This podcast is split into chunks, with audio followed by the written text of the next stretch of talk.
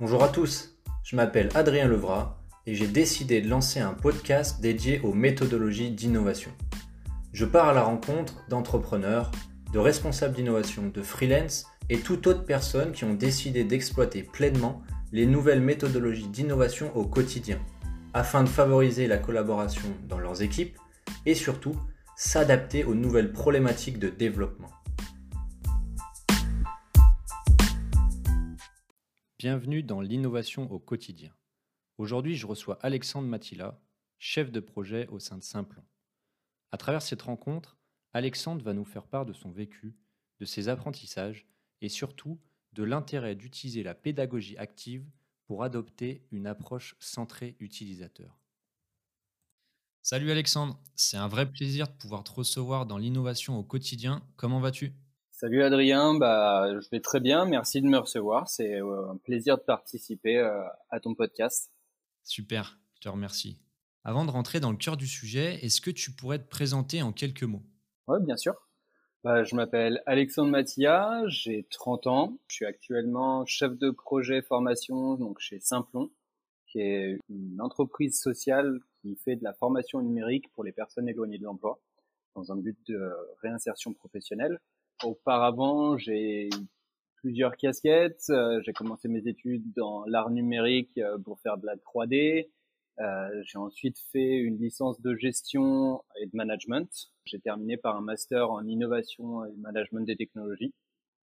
Et après ça, j'ai eu diverses expériences dans le milieu du digital en tant que chef de projet, principalement. Ok. Comme tu le sais, l'objectif à travers ce podcast, c'est de pouvoir permettre au plus grand nombre de comprendre davantage les méthodologies d'innovation mmh et surtout de savoir concrètement comment les mettre en œuvre. Donc pour commencer, est-ce que tu pourrais nous dire quand et comment tu as découvert les différentes méthodologies d'innovation? Bah, c'était dans mon, c'était lors de mes études, dans ma dernière année de master, justement, bah, le titre innovation y était, hein, innovation et management des technologies. C'est à ce moment-là que je me suis vraiment penché sur euh, qu'est-ce que c'était qu'une innovation, et donc aussi bien dans la technologie, mais euh, également dans les autres aspects qu'on peut trouver dans notre quotidien. Euh, ça peut être au niveau des ressources humaines, ça peut être donc dans le management, c'est l'innovation, on en trouve dans tous les milieux, on peut constamment innover. C'est quelque chose qui fait énormément plu à ce moment-là de pas se concentrer uniquement sur la, la technologie qu'on aperçoit aujourd'hui dans tous les aspects de notre quotidien. Ok, super. Donc différentes appréhensions de l'innovation à travers du coup ta, ta dernière année. Est-ce que tu as, as, un exemple euh, dans, tes cours à nous donner où vraiment tu as abordé cette notion-là d'innovation? Dans mes cours, euh, oui, tout à fait. Ben, notamment en termes de, gestion de projet. Donc, on, a abordé le, les méthodologies agiles. pour faire une courte introduction, en fait, c'est différentes approches euh, justement pour apporter un cadre de travail euh, dans l'organisation avec différentes méthodes, euh, différentes approches, notamment Scrum, qui est la méthode dont je suis plus familier. L'une des plus répandues et qu'on retrouve aujourd'hui dans le travail, c'est l'outil Kanban, qui est en fait une, visualisation du workflow dans un projet. Donc c'est l'une d'elles que, c'est l'une des méthodes qu'on avait fortement utilisées pendant nos études à travers les différents projets qu'on a mis en place. Ok, ça marche. Et donc ça ensuite, dans ton, est-ce que si on va un petit peu plus loin, donc tu l'as appréhendé finalement ces notions euh, au cours de tes études, est-ce que actuellement tu les utilises? Et qu'est-ce qui, qu'est-ce qui finalement t'a poussé à vouloir les exploiter dans ton quotidien à travers peut-être euh, euh, tes différentes expériences? Bah, je les, j'essaye de les utiliser au maximum dans mon quotidien, euh, mais euh, malgré le fait que je sois un chef de projet depuis plusieurs années, euh, mon point faible reste mon organisation personnelle. Donc, j'utilise la méthode Kanban aussi bien pour mes projets perso que pour mes projets pro, avec plus ou moins de résultats dans le perso, on va dire. Et, et ce qui m'a, ce qui m'a donné vraiment envie, en fait, de continuer et de poursuivre en fait cette approche-là, c'était l'idée d'avoir un, une approche centrée sur le résultat et sur l'objectif final qui, dans l'innovation, ou aussi bien dans, enfin, dans l'innovation de produits ou de services, en fait, c'est de se centrer sur le besoin utilisateur. Et c'est vraiment cette notion-là qui m'a intéressé et qui m'a donné envie de me pencher encore plus sur ces, sur ces, pratiques d'innovation, notamment dans le pratique Scrum, donc euh, j'ai mis en place à travers mes différentes expériences, ainsi qu'aujourd'hui au, au, sein de Simplon, où en fait notre pédagogie est basée sur la pédagogie active. Donc l'idée est de remettre l'étudiant, l'apprenant, au centre de la formation et contrairement à un cours magistral où euh, c'est le formateur qui est mis sur le devant de la scène. Donc là, c'est retour en arrière. On se rappelle qui est la personne qu'on veut viser, qui est notre cible, définir la redéfinition du besoin et donc se concentrer sur cette idée-là. Ok, trop bien. C'est hyper intéressant avec Simplon, justement, cette idée de vouloir euh, remettre l'apprenant au cœur de, la formation. Est-ce que tu pourrais nous dire vraiment concrètement comment vous procédez, quels outils vous utilisez pour permettre à cette personne-là de se sentir, euh, entre guillemets, plus impliquée finalement dans la formation? Ça permettra juste aux différentes personnes qui nous écoutent de, de peut-être avoir quelques outils pour, dans leurs entreprises, avoir des, des outils à, mettre en place. Bah, la pédagogie active, c'est tout est dans le titre. Hein, c'est le fait de rendre l'étudiant acteur de son apprentissage, contrairement à une une approche passive où l'étudiant va seulement écouter euh, ce que le professeur ou le formateur va lui apporter. Donc notre apprentissage en fait est axé sur quatre sur quatre notions. Donc l'expérience, l'idée qu'on apprend en faisant. Donc c'est vraiment euh, bah, on vous donne les outils et après à vous de trouver la solution, à vous de comprendre comment comment on peut les utiliser. Bien sûr, tout ça à travers un cadre, un cadre pédagogique afin que les apprenants ne partent pas dans tous les sens et qu'ils ne perdent pas non plus leur temps. La deuxième notion est l'aspect collaboratif. L'idée, c'est de faire du travail de groupe. On apprend avec les autres. On apprend également en aidant une personne. Plusieurs se retrouveront là, là-dedans. C'est que bah, parfois, on nous pose une question à laquelle on n'avait pas forcément réfléchi. Et en répondant à cette question, en fait, on trouve soi-même la réponse à la question qui nous est posée sans pour autant y avoir réfléchi précédemment, ou quand on montre à quelqu'un, quand on apprend à quelqu'un, et ben en fait on se forme soi-même, on, augmente son expérience de l'utilisation d'une méthode. Et donc ça, c'est quelque chose qu'on met énormément en place. Tous nos apprenants donc sont formés à travers, enfin, sont formés à travers cette méthode, c'est-à-dire que les, ils doivent s'entraider. C'est toujours cet esprit de collaboration, d'entraide, d'humain au final. Troisième notion, donc c'est l'approche par problème, c'est-à-dire de retrouver le besoin, de, de, comprendre, bah voilà, quand on vous donne un projet, c'est euh, parce qu'il y a une utilité. Si au final euh, un projet ne sert à rien, l'intérêt pour les, les, étudiants en fait va diminuer petit à petit et donc on ne va pas forcément savoir à quoi ça sert. Nous, on travaille vraiment sur une problématique concrète justement pour que les, les étudiants aient une vision de l'utilité de leur apprentissage, de leurs compétences et de leurs connaissances pour, dans un futur, euh, pouvoir les mettre en application dans l'entreprise. donc c'est quelque chose qu'on retrouve au quotidien, euh, aussi bien avec des enfants. C'est-à-dire qu'un enfant, si jamais tu lui apprends quelque chose où il ne comprend pas l'objectif, le problème à résoudre, au final, il ne sera pas intéressé et il va mettre euh, un peu le bordel dans la dans votre cours ou même dans le, le cadre que vous aurez essayé d'instaurer. Et le, le, dernier aspect, c'est l'aspect projet. Donc là, c'est vraiment en fait d'avoir un, projet en fait concret permet euh, à la personne qui reçoit l'apprentissage vraiment savoir à quoi va servir euh, son apprentissage dans le cadre euh, que ce soit un cadre personnel, un cadre professionnel. C'est vraiment d'avoir une, une, vision concrète en fait de l'application. Parce qu'on est tous passés par là à travers nos études. Des fois, on apprend des choses, on n'a aucune idée l'objectif ou de dans quel cadre on va pouvoir l'utiliser et forcément l'intérêt décroît dans ces cas dans ces cas-là. Personnellement, le, théorème de Pythagore, je l'ai jamais utilisé dans mon cadre professionnel, je le connais toujours aujourd'hui, mais quand même si si j'avais su à l'époque à quoi ça pouvait servir, ça m'aurait certainement plus intéressé. Trop bien, trop rigolo ce dernier exemple. Trop intéressant parce que tu, tu évoques vraiment différentes notions la première partie, tu as pas mal parlé de, la méthode Scrum. Donc, c'est cette approche très cadrée de la gestion de projet.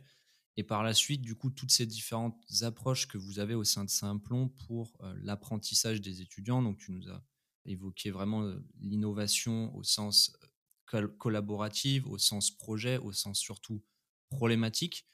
Pour toi, finalement, toutes ces, notions-là, ces pratiques, quels sont les bénéfices justement à les utiliser au quotidien, aussi bien au sein de Simplon, là, comme tu l'as évoqué, mais peut-être même dans d'autres cas pour de la gestion de projet comme tu as pu le confronter? En fait, c'est vraiment cette idée dont j'ai parlé un peu au début d'approche centrée utilisateur. J'ai parlé un, peu de Scrum tout à l'heure sans forcément dévoiler. Je fais juste une petite parenthèse là-dessus pour, pour introduire le sujet pour certains ne connaissent pas. Donc Scrum, en fait, c'est une approche agile, c'est un cadre de travail qui a été créé en 19, dans les années 90 par Ken Schwaber. Je vous invite à renseigner là-dessus et euh, notamment à lire le Scrum Guide pour vraiment, qui souhaite vraiment pousser la chose un peu plus loin. Donc en fait, c'est une création d'un cadre de travail pour trouver des solutions adaptatives à des problèmes complexes. Cette idée, c'est de mettre en place en fait, de créer une amélioration continue et itérative, que ce soit pour à la base c'est pour du développement euh, informatique, donc un, produit, mais ça peut aussi l'être pour un service. Donc, travers Scrum, il y a différents rôles euh, dans l'équipe. Il y a aussi d'autres approches comme ça, euh, notamment les pizza teams. L'idée, voilà, c'est vraiment de savoir définir des rôles très précis pour que chacun connaisse exactement quelle est sa tâche et avoir une efficacité accrue. Voilà, à travers donc des périodes de travail timées, peuvent être euh, de quelques jours à un mois, euh, voire plus, mais ça devient compliqué. Et euh, pour toujours se poser la question de qu'est-ce qu'on fait et pourquoi. C'est toujours remettre remettre au centre, c'est le besoin utilisateur de se dire, bah voilà, aujourd'hui mon produit ou mon service, il est comme ça. Quels sont les, les feedbacks, en fait, les retours de mes utilisateurs, et donc comment améliorer ce que je propose dans le but de répondre à ce besoin? Et aussi bien la pédagogie active que, que l'approche Scrum, en fait, répondent à cette idée de besoin. À travers les différentes expériences, euh, aussi professionnelles que dans l'associatif, j'ai aidé des personnes qui me disaient, bah, j'ai une super idée, et je voulais la mettre en place. Sauf qu'en fait, euh, malheureusement, elle s'était concentrée sur l'idée et pas forcément sur le besoin auquel elle répondait. Donc l'idée était top, mais si derrière il n'y a pas quelqu'un qui va l'utiliser, au final, la solution n'aura pas d'intérêt. L'idée n'est pas forcément de créer du besoin, certains ont réussi à le faire, ou en tout cas à répondre à un besoin latent, mais la, première approche pour un projet, en fait, c'est de se dire quel est l'objectif, qui vont être, qui est ma cible, à quoi je réponds. Et c'est quelque chose en fait qu'on peut valoriser dans tout projet. C'est vraiment cette idée de cible en fait. De qui est-ce qu'on veut aider à travers aussi bien un produit que un service. Et ça, on peut le mettre en place dans dans la vie personnelle que dans aussi bien dans la vie personnelle que dans la vie professionnelle. Ok, donc une vision très centrée utilisateur et ça c'est le vrai bénéfice que toutes ces pratiques peuvent apporter pour différentes raisons. Tu l'as, tu cité aussi bien pour d'aspect personnel que professionnel. Et comme tu le disais un peu avant, ça, ça donne un sens et un intérêt aux gens de, de savoir pour quelles raisons ils travaillent sur tel projet. Donc ça, c'est un vrai bénéfice de ta part, c'est d'utiliser ces pratiques-là. Est-ce que tu en aurais éventuellement d'autres à citer de bénéfices ou, ou alors c'est vraiment pour toi le, le plus important à retenir? Le deuxième, en fait, c'est un peu une réduction des coûts au final. Quand je dis réduction des coûts, c'est pas en termes de prix, en termes d'euros, c'est en termes de ressources globales, que ce soit de l'énergie, du temps, de l'énergie physique passée, de la patience. Ça permet en fait de vraiment se focaliser sur ce qui est important et de pas diverger en fait sur des choses qui n'auront pas de valeur à la fin. Et on aura dépensé des ressources malheureusement inutiles ou de manière inefficiente alors que en gardant vraiment cet état d'esprit, justement, on permet de réduire les coûts à grande échelle. Ok, donc un bon moyen d'arriver à appréhender une gestion de projet différente qui va permettre ben, de centrer des éléments plus précis et potentiellement d'être mieux organisé de par ces, différentes étapes que le Scrum propose pour être plus efficace, plus productif et aller plus directement à l'objectif euh, euh, souhaité. Tout à fait. Vis-à-vis de, des méthodes traditionnelles qui peut-être atteignent certaines limites aujourd'hui. Gagner en, efficacité, le but n'est pas de produire à tout prix, bien sûr, mais en fait c'est de produire bien. Ok. Trop bien. Maintenant, avec du recul, parce que les gens vont se dire, euh, bon, ça a l'air d'être chouette, c'est des, pratiques intéressantes, des, des, méthodologies innovantes, mais il y a certainement des problématiques. Donc, est-ce que tu pourrais nous dire, pour toi, quelles sont les plus grosses problématiques auxquelles tu as dû faire face pour leur mise en œuvre? Je dirais que la première, en fait, c'est l'instauration d'un cadre qui soit à la fois adaptatif, en fait, flexible, mais strict dans le sens que cadre doit permettre de parer à toutes les éventualités, donc s'adapter aussi bien dans le temps qu'à la situation, mais il y a certaines choses qui ne doivent pas déroger, part sur une organisation, sur un, un projet, un projet à un début à une fin, il doit respecter ce cadre le plus possible. Si, en fait, s'il n'y a pas de cadre, au final, il n'y a pas de projet. Un projet sans, sans deadline, euh, pas un projet. Et donc parfois, c'est ça la difficulté, c'est la définition de ce cadre à travers la définition des rôles de chacun, savoir quelles sont les tâches attribuées à telle personne ou à telle personne pour qu'il n'y ait pas, on va dire, de, doublons ou de, de croisements inutiles.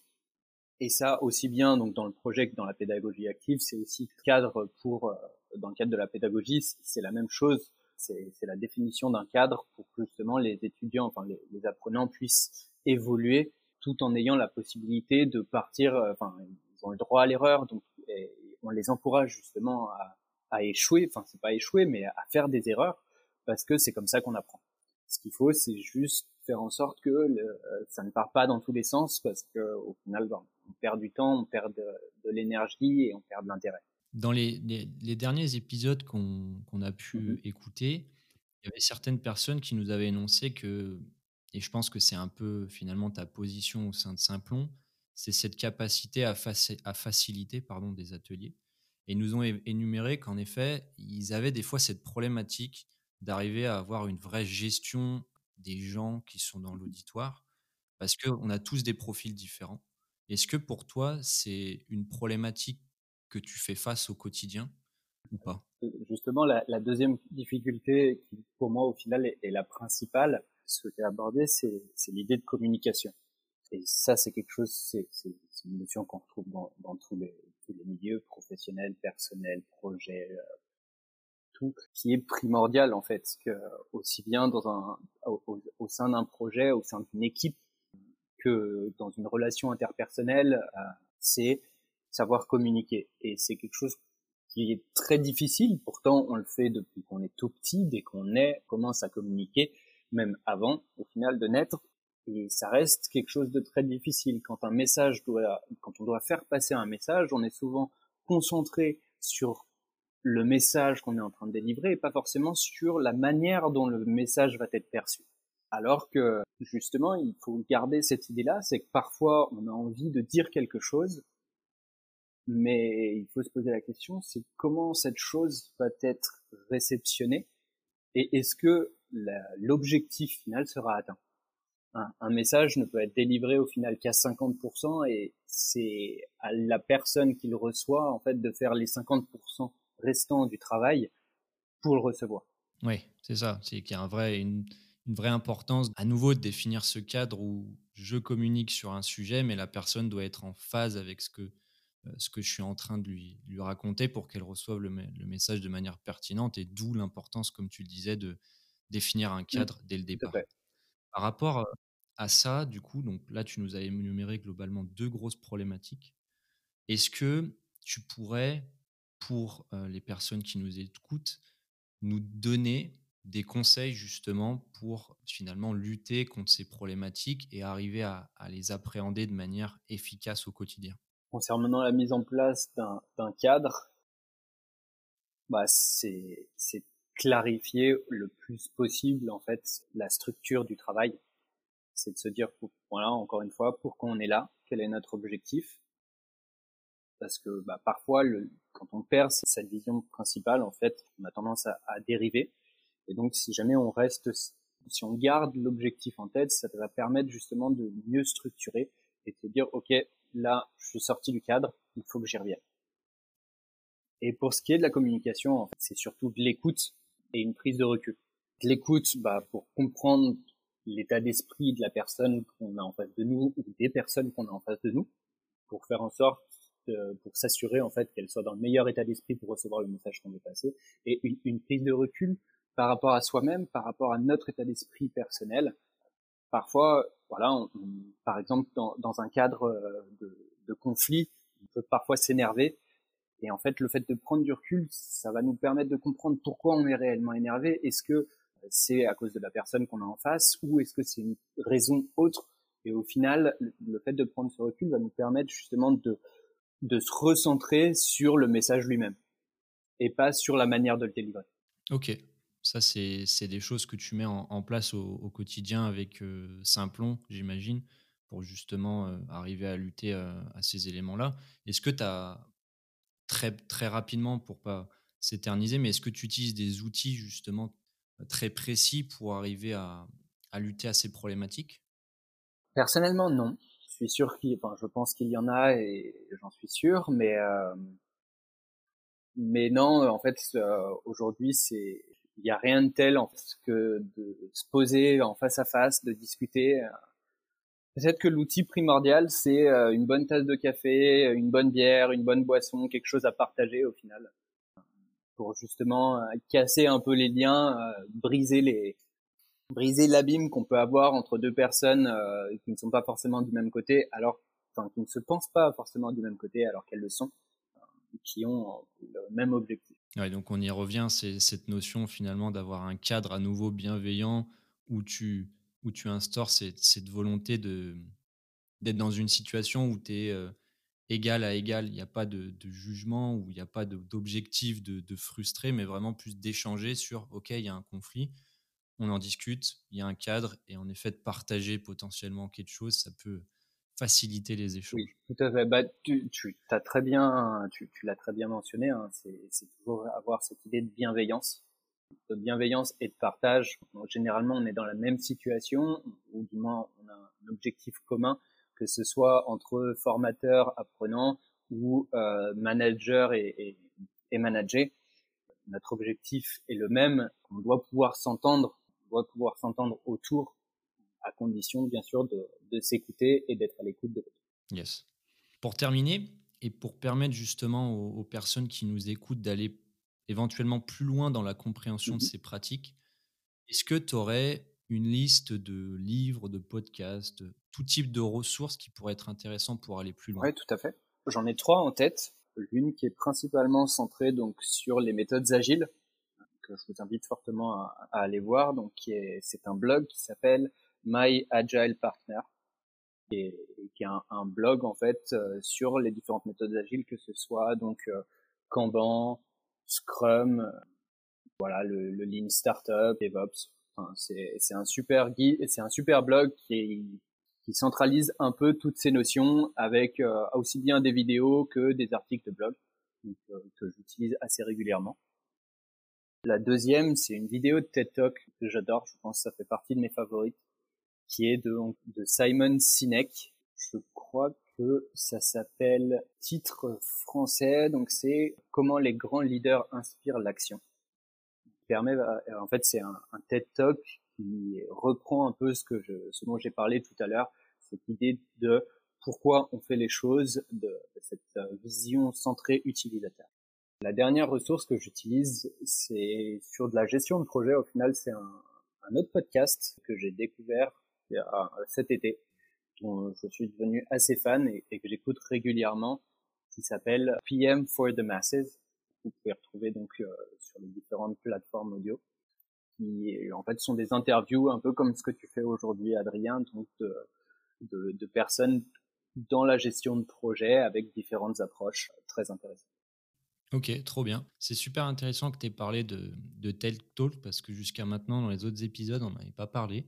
Et c'est vrai que c'est une grosse ressource pour euh, vraiment appréhender les notions et parfois même avoir des exemples très concrets. Et c'est ça qui fait assez la force de, des tech talks, c'est que c'est très souvent vraiment bien imagé.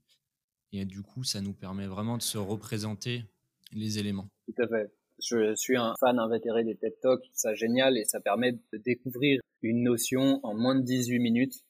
Effectivement, si jamais il y en a parmi vous qui ne connaissent pas, je vous invite à aller sur leur site internet, cliquer sur n'importe quelle vidéo, dans tous les cas, elle sera intéressante. Super. Bah écoute, merci beaucoup Alexandre pour ton temps et ces échanges. Ça a été très enrichissant, donc je te remercie vraiment pour, pour ce Merci à toi, ça a été très formateur pour moi également et j'ai adoré ce moment. Super. À bientôt. À bientôt, Alex.